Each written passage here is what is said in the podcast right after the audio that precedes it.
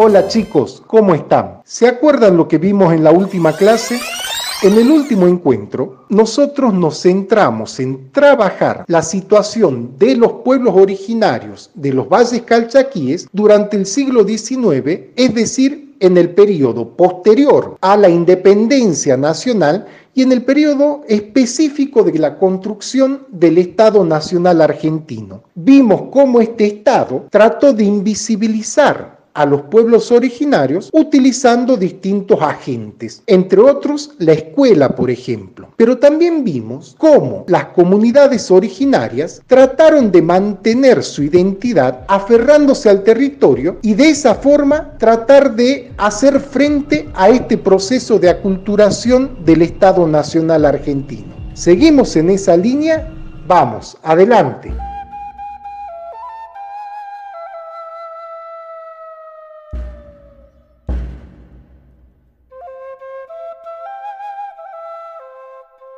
Muy bien, gracias Luis. Entonces decíamos que los pueblos originarios atravesaron por diferentes etapas de colonización a lo largo de la historia.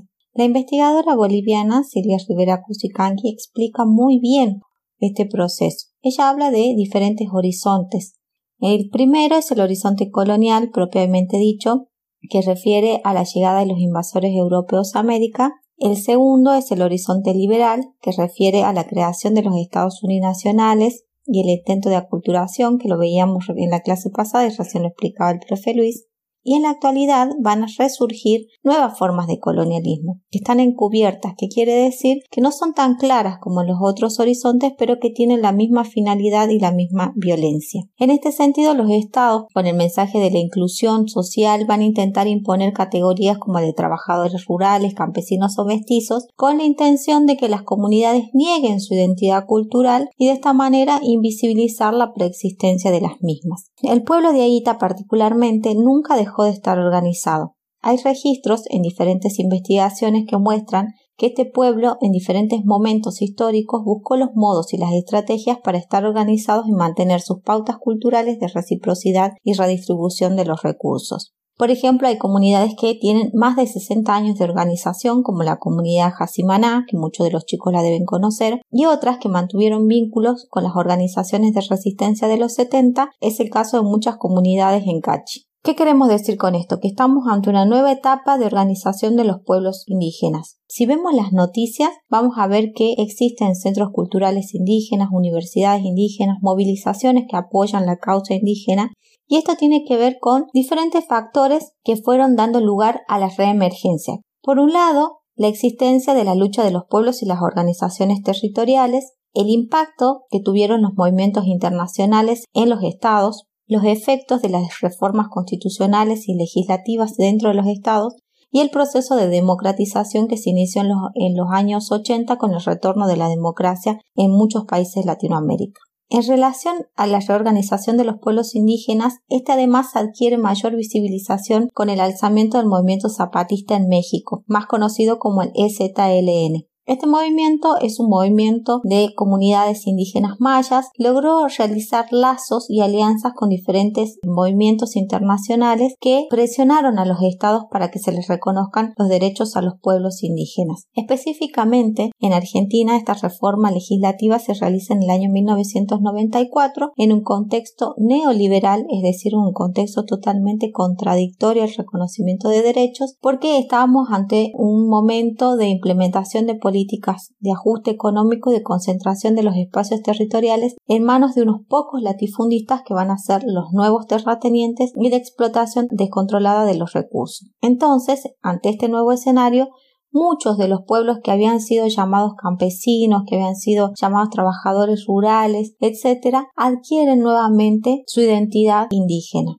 van a dejar entrever que además de su condición de trabajar en la tierra, mantuvo con ella un lazo de reciprocidad, por lo que no es correcto llamarlo campesino o trabajador rural, sino que es evidente que estamos ante pueblos indígenas porque reafirman su vínculo territorial y su identidad cultural. Pero veamos qué dice la reforma del 94. Después del lanzamiento zapatista, la Organización Internacional del Trabajo reconoce los derechos de los pueblos indígenas. Y en Argentina, los movimientos territoriales retoman estas demandas y reclaman que el Estado, después de muchísimos años de negación, incorpore el reconocimiento de la preexistencia y los derechos de los pueblos en la Constitución. Y es así que se incorpora el artículo 75, que reconoce la preexistencia, entre otros derechos, de los pueblos indígenas. En este momento, el pueblo de Aguita va a adquirir mucho más fuerza, va a visibilizar su proceso de eh, organización, de reorganización, y va a ser visible todas sus demandas. Actualmente en toda Argentina se autorreconocen más de 80 comunidades como parte del pueblo nación de Aguita.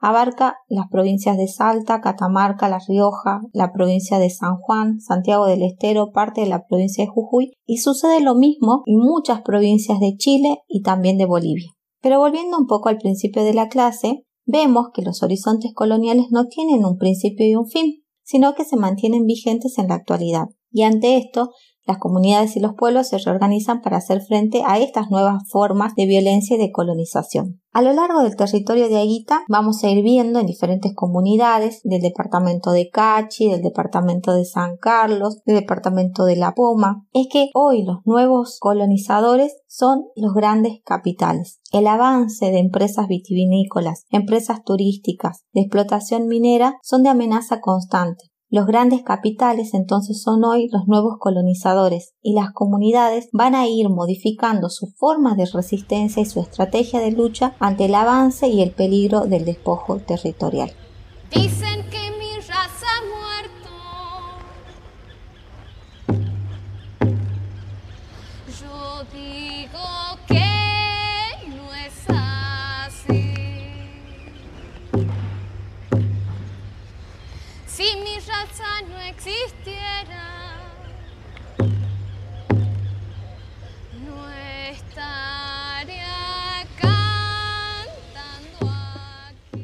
Muy bien, ahora vamos a leer una entrevista y vamos a después compararla con el artículo 75 de la Constitución. Esta entrevista fue realizada a Héctor Fabián. Él es el primer representante de la comunidad Diaguita Cachaquí de Las Pailas. Esto queda en Cachi. La entrevista se realizó en enero del 2020, hace muy muy poquito.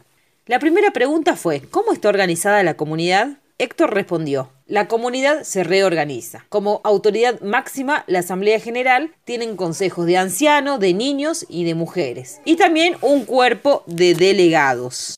La segunda pregunta fue, ¿qué actividades realizan? La actividad principal es el fortalecimiento continuo de la comunidad y la lucha de nuestros mayores que nos permiten permanecer en el territorio. Reivindicamos actividades culturales dándole la importancia tales como el desentierro simbólico del Pujillay, el ofrecimiento a la Pachamama, el primero de noviembre, entre otras. ¿Desde cuándo se encuentra reorganizada la comunidad de La Pailas? Héctor respondió. La comunidad siempre estuvo organizada. El proceso más fuerte se da en el año 2009 y a mediados de diciembre de 2010, cuando un supuesto titular registral que dice ser dueño de parte del territorio comunitario, acompañado con policías, atropellaron con maquinarias a las viviendas de comuneros y la destruyeron, pasaron por encima sin importar quiénes estaban dentro, con la intención de desalojarlos. Si bien en ese momento fueron desplazados hacia otro lugar, fue una toma de conciencia fuerte por parte de los hermanos. Entendimos que esto lo vivieron siempre nuestros ancestros. Entonces decidimos que no iban a avanzar más y logramos que esos hermanos puedan regresar a sus casas. Logramos la restitución de esos espacios territoriales.